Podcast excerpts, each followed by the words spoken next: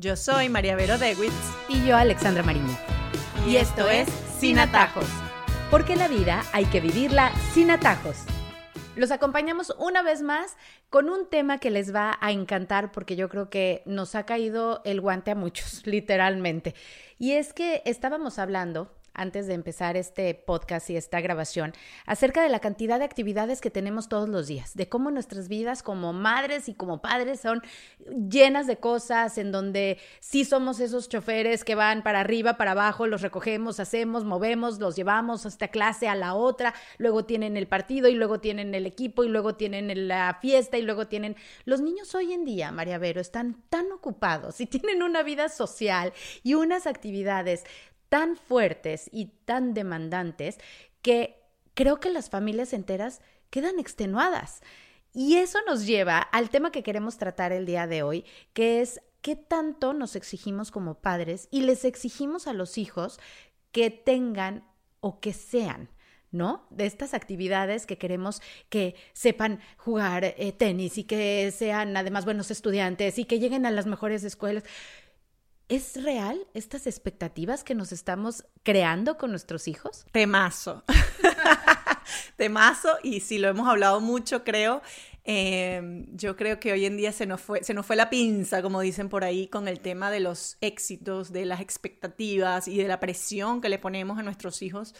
Eh, sobre, sobre todo sobre la perspectiva del éxito, ¿no? Tienen que ser exitosos. Creemos que el éxito lleva a la felicidad, y como queremos que nuestros hijos sean felices, pues evidentemente queremos llevarlos por un camino de éxito. Hay un libro que se llama The Gift of Failure, El regalo del fracaso, que me encanta y dice que lo que pasó hace como un aproximadamente 25 años fue que los papás comenzaron a sentirse inseguros sobre la labor que hacían porque comenzó como a empezar a medirse todo, ¿no? Por estadística, por data, y ellos empezaron a preguntarse, ¿cómo lo estoy haciendo? ¿Cómo mido qué tan buen papá soy, qué tan buena mamá soy? Y resulta que decidieron que la única manera de medir qué tan buenos padres eran era a través del éxito de sus hijos. Y eso no los creímos. Entonces, y dime tú si no es así, hoy en día un diploma, una beca, un gol, un concierto eh, es publicado como un éxito de un, de un padre o una madre. O sea, si mi hijo tiene éxito en lo que hace, entonces quiere decir que yo lo estoy haciendo bien. Al final termina siendo sobre nosotros y no sobre ellos. ¿Y cuántos niños no viven estresados por unas expectativas y una presión que le ponen en su casa por lograr esos resultados y nos olvidamos un poco del camino, ¿no? Del camino que se lleva a eso, porque una cosa es descubrir lo que les propio a nuestros hijos y creo que en eso sí tenemos una labor importante, o sea, qué les gusta, eh, a qué podemos sacarle provecho, qué los va a hacer felices. Eso lo tenemos que hacer definitivamente. Y otra cosa es obsesionarnos con esos resultados al punto a que terminamos haciendo que nuestros hijos odien lo que están haciendo. Mira, la cantidad de niños que luego de ganar una beca de, deportiva a una universidad, luego llegan a la universidad y dejan de jugar ese deporte, es abismal. O sea, la presión por ganar la beca fue tal que cuando llegan a la universidad, un deporte que amaban ya no lo quieren ver más nunca, ni en pintura. Entonces, yo creo que eso nos debería hacer reflexionar y preguntarnos, oye, ¿vale la pena obsesionarnos tanto por este éxito? Yo te digo, mis hijos juegan fútbol o como le llaman aquí soccer, ¿no? Y los gritos la actitud de los papás en la cancha es una cosa de verdad que tú crees que la gente se volvió loca. La presión, los niños a veces mandan a callar a los papás desde la cancha porque los tienen tan presionados que los vuelven locos y así en cada ámbito de la vida. Ojo, en el ámbito académico, ¿cuántos papás no se sientan al lado de un niño de 13 años, hace 14 años a hacer la tarea para que la manden perfecta? ¿Cuántos van al colegio a pelear porque a sus hijos los pongan en clases más avanzadas porque ellos pueden? O sea, como que hay de verdad una obsesión también por mostrar estos resultados ante el mundo. Y yo creo que las redes sociales ahí también juegan un papel importante. O sea, yo siento la necesidad de postear el diploma que se ganó mi hijo. ¿Por qué? Porque estoy orgulloso, sí, pero a veces es porque, porque tengo como una competencia mental con la otra que tiene la familia perfecta y yo también la quiero tener o porque quiero buscar aprobación. Entonces yo creo que son temas que tenemos que trabajar mucho psicológicamente nosotros para no hacerle daño a nuestros hijos. En mi clase de antropología tenía un profesor maravilloso que era totalmente seguidor de Sigmund Freud. Y él me acuerdo mucho que hablaba de algo que se denominaba como hijo sustituto, que era todo lo que tú quisiste ser en tu vida y no pudiste ser, se lo estás poniendo a tu hijo, ¿cierto? pero siento que lo empiezo a ver mucho y yo personalmente trato de no caer como en eso. Es, o sea, real. Y tan real es que acuérdate la frase que dice, yo le voy a dar a mi hijo lo que yo nunca tuve. Y muchas veces lo que yo nunca tuve fue esa oportunidad, esa oportunidad de, de ser excelente en algo o de tener este éxito. Y yo creo que esa frase nos ha hecho muchísimo daño porque coloca al padre como el centro de la educación, mis complejos, mis resentimientos, las cosas que yo viví, cuando el niño es el que tiene que ser el centro de la educación. Entonces, ¿qué pasa si tú querías ser bailarina, pero resulta que tu hija quiere ser beisbolista? Y te tengo el caso, porque lo aprendí de mi hija. Yo quería con estas ganas de que tuviera clases de flamenco. Me parecía lo máximo ese vestido precioso español y las castañuelas y los tacones. Yo dije, esto es para mi hija, le va a encantar. Entonces la llevé a que viera una clase y ella se sentó conmigo muy linda, me acompañó, todo y cuando salimos yo con esta sonrisa de oreja a oreja, ¿qué te pareció? ¿Te inscribo? Ay, mami, a mí me pareció horroroso. Si a ti te gusta tanto, ¿por qué no te inscribes tú? Así me contestó. Tenía toda la razón. Claro, tal cual. Ella fue muy inteligente en su corta edad de decir, oye, si a ti te gusta, hazlo tú, pero déjame descubrir a mí lo que yo quiero hacer. Yo creo que sí hay una línea también delgada yo sí creo que hay que empujar a los hijos y ayudarlos a ser persistentes, a ser constantes, y eso sí creo que es una labor de los padres, ¿no? O sea, muchas veces nuestros hijos se quieren rendir a la segunda, ¿ah? que lo intenté dos veces y ya no me salió y ya mejor no lo hago. Y ahí estamos nosotros para decir, tú sí puedes, vamos, vámonos, eh, aunque esté difícil, etcétera, y sí creo que ahí tiene que haber cierta presión, digamos. Pero a veces esa línea delgada se va a hacerle la vida amargada a nuestros hijos porque estamos obsesionados con lograr ese éxito. Entonces, yo creo que tenemos que tener como el sentido común, tú sabes que yo siempre hablo del sentido común de reconocer, o sea, esta presión que estoy ejerciendo es para que mi hijo sea mejor, para que aprenda, para que no se rinda la primera, o esta presión que estoy ejerciendo es porque quiero el éxito a toda costa, porque quiero el resultado. Porque, ojo, el resultado también se logra a veces saltándose el camino. Entonces tenemos niños que hacen trampa porque lo importante en su casa es llevar el A es tener el diploma, ¿no? Y no nos importa que aprendan, sino que tengan el A o el reconocimiento, ¿no? Entonces también les robamos a ellos esa belleza de la vida de entender que a veces vamos a sacar una C y que esa C nos enseña también. Nos enseña que estudiamos mal, nos enseña que tomamos una mala decisión, nos enseña que hay que buscar otro camino, nos enseña que esto nos cuesta y hay que ponerle un poco más de empeño.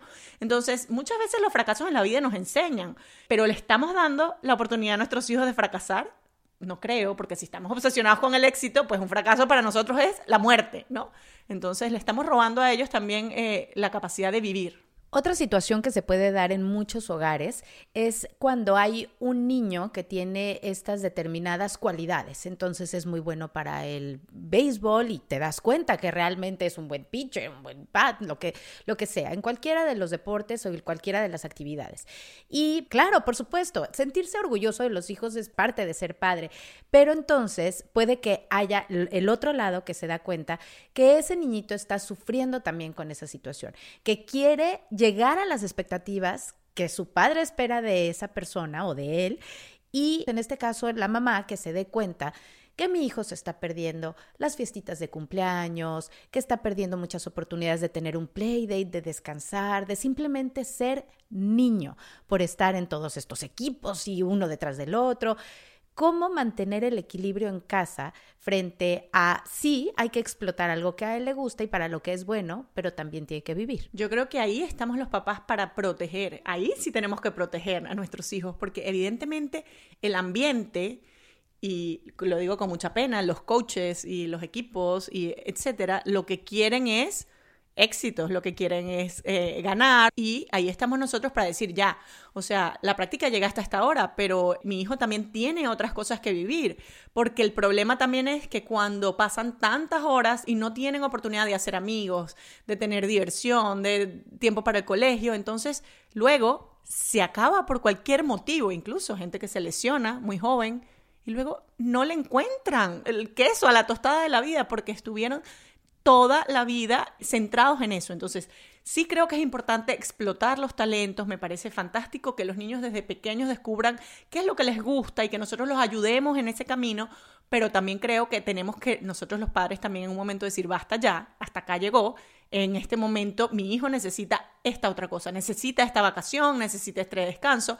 Yo no sé, en otros países me imagino que es igual. Acá en Estados Unidos, tú conversas con los papás de niños atletas y es una locura. O sea, decir, si mi hijo se va de vacaciones, va a perder el lugar en el equipo porque los otros niños no se van de vacaciones. Así mismo te lo dicen. Entonces tú dices, bueno, la competencia nos está haciendo mucho daño. Hay un documental espectacular eh, que se llama Race to Nowhere carrera a la nada. Y es sobre todo con el tema de las universidades acá, ¿no? O sea, cómo estamos presionando a nuestros niños a tener becas y a tener clases avanzadas, etcétera, para lograr una universidad que en nuestra cabeza es la mejor, para que luego se endeuden. ¿A dónde vamos con eso? Pero ¿qué pasa? Que vemos a todo el mundo corriendo. Imagínate que tú estés en la calle y ves a todo el mundo corriendo y dices, yo corro también, porque si no me va a quedar yo atrás. Y eso pasa. O sea, tiene que haber una madre valiente que diga, ya va, paren, esto no es importante o esto no es tan importante como ustedes lo están haciendo ver. No sé si te pasa, pero uno habla con mamás y empiezan a tocar este tema y uno es así como que vas cayendo en el remolino, ¿no? Y mi hija está en esto y mi hija está en lo otro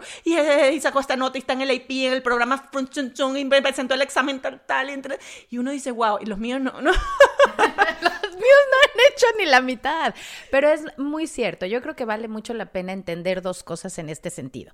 Uno, que cada familia es distinta cada quien tiene sus metas y tienen sus razones, pero es muy importante entender que no todo en la vida tiene una fórmula. No estamos haciendo pasteles, estamos creando seres humanos. Y el pastel no es la fórmula de el, ejercicio y primero meterte a este equipo y después lograr la, la beca y después meterte a la universidad y después graduarte y después, porque eso puede que le funcione a uno y es muy admirable, lo, veo yo, María Vero, muy admirable las familias que realmente se dan todo de sí, porque cuando ven un niño con talento, el resto de los hermanos la llevan, ¿no? Porque son esos hermanos que tienen que estar a la par de los otros, yendo a los partidos, asistiendo, entonces veo que es un sacrificio no del niño solamente, de la familia completa. Y eso hay que entenderlo desde el principio. Y está bien para quien tome la decisión de hacerlo, ok, pero no todo el mundo está hecho para eso. Y ahí es donde creo yo que está el problema.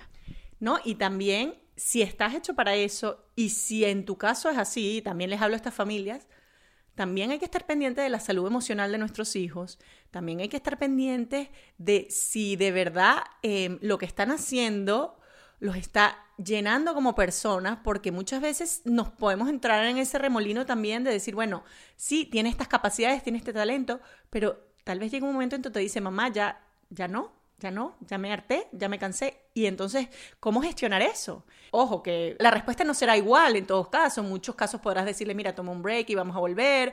La respuesta será pensar, o sea, si tú eres mamá, decir, mira, esto, sé que estás haciendo esto porque te estás rindiendo muy fácil, hay que intentarlo un poco más, o la respuesta será decir, ya no más, eh, y sencillamente lo dejamos así. No lo sé.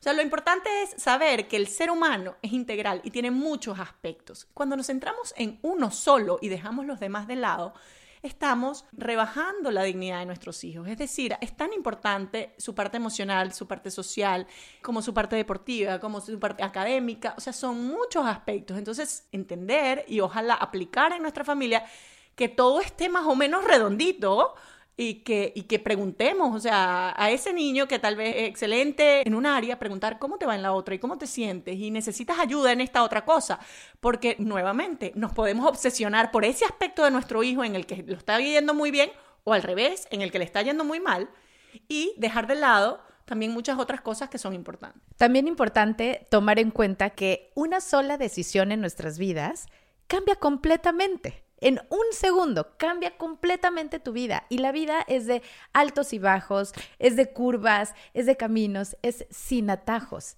Esa es la vida.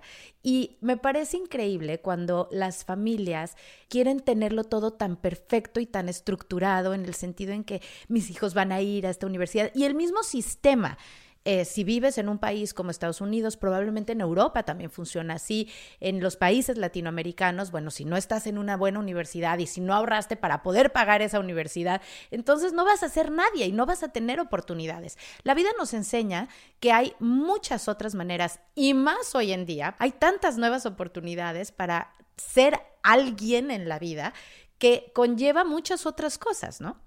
Sí, yo creo que eso es un tema. Atrévete a decir esto en una reunión de papás, ¿no? Oye, tal vez mi hijo no es para, para estudiar en una universidad y todo el mundo se volteará y te dirá, ¿qué? para empezar por mi marido.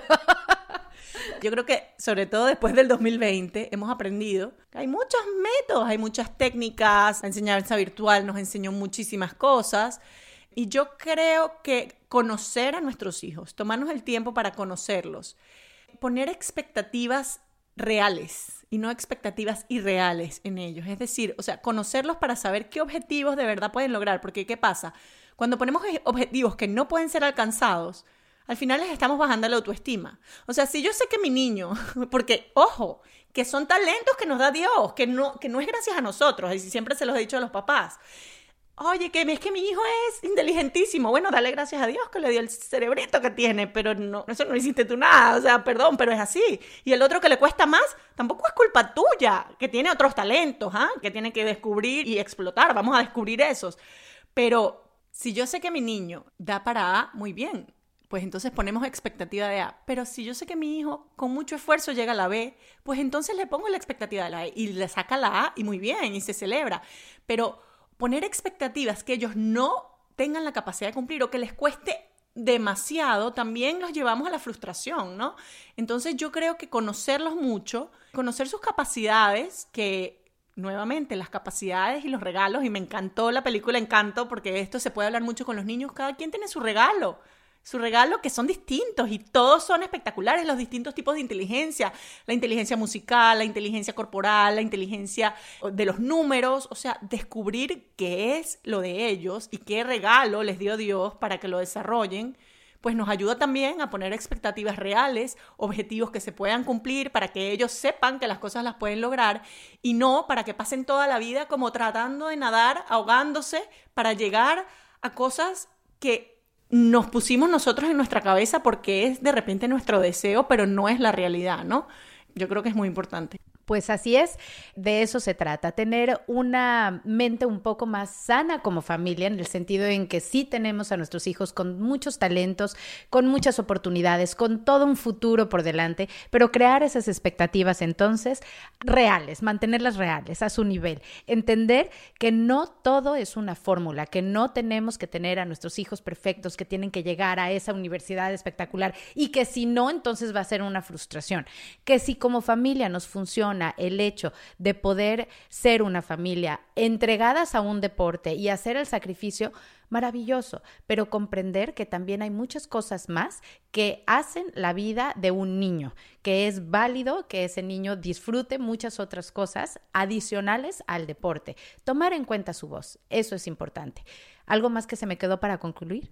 Bueno, me encantó la parte que hablaste de los hermanos, ¿no? Porque al final la familia eh, somos todos y pensamos todos en cada uno, ¿no?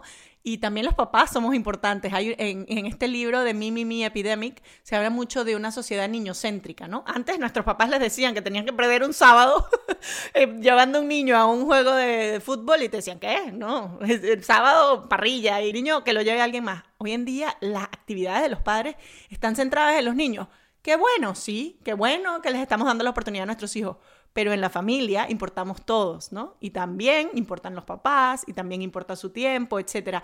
Y enseñar también a los niños a ceder esos tiempos y a saber que ellos no son el centro del mundo, también es importante, porque llegará un momento en donde lleguen a una comunidad en donde ellos no sean el centro del mundo y después ahí podemos tener problemas. Entonces, saber que la familia es un equipo, nos ayudamos todos, pero pensamos todos los unos en los otros. Y que la familia también es un equilibrio. Hay que saber equilibrar las circunstancias, hay que saber equilibrar las cosas en familia. Todos tenemos una misión en la vida y hay que saberlo entender. Así que nos encanta que nos hayan acompañado. Les recordamos que nos pueden escribir a sinatajospodcast.gmail.com si quieren que toquemos algún tema, si son padres, madres, están eh, en familia y están preocupados por algo que nosotros aquí podemos tal vez aclarar un poco más, nos encantará saberlo. Yo soy Alexandra Mariño. Y yo soy María Vero Dewitz. Y, esto es Sin Atajos. Porque la vida hay que vivirla sin atajos.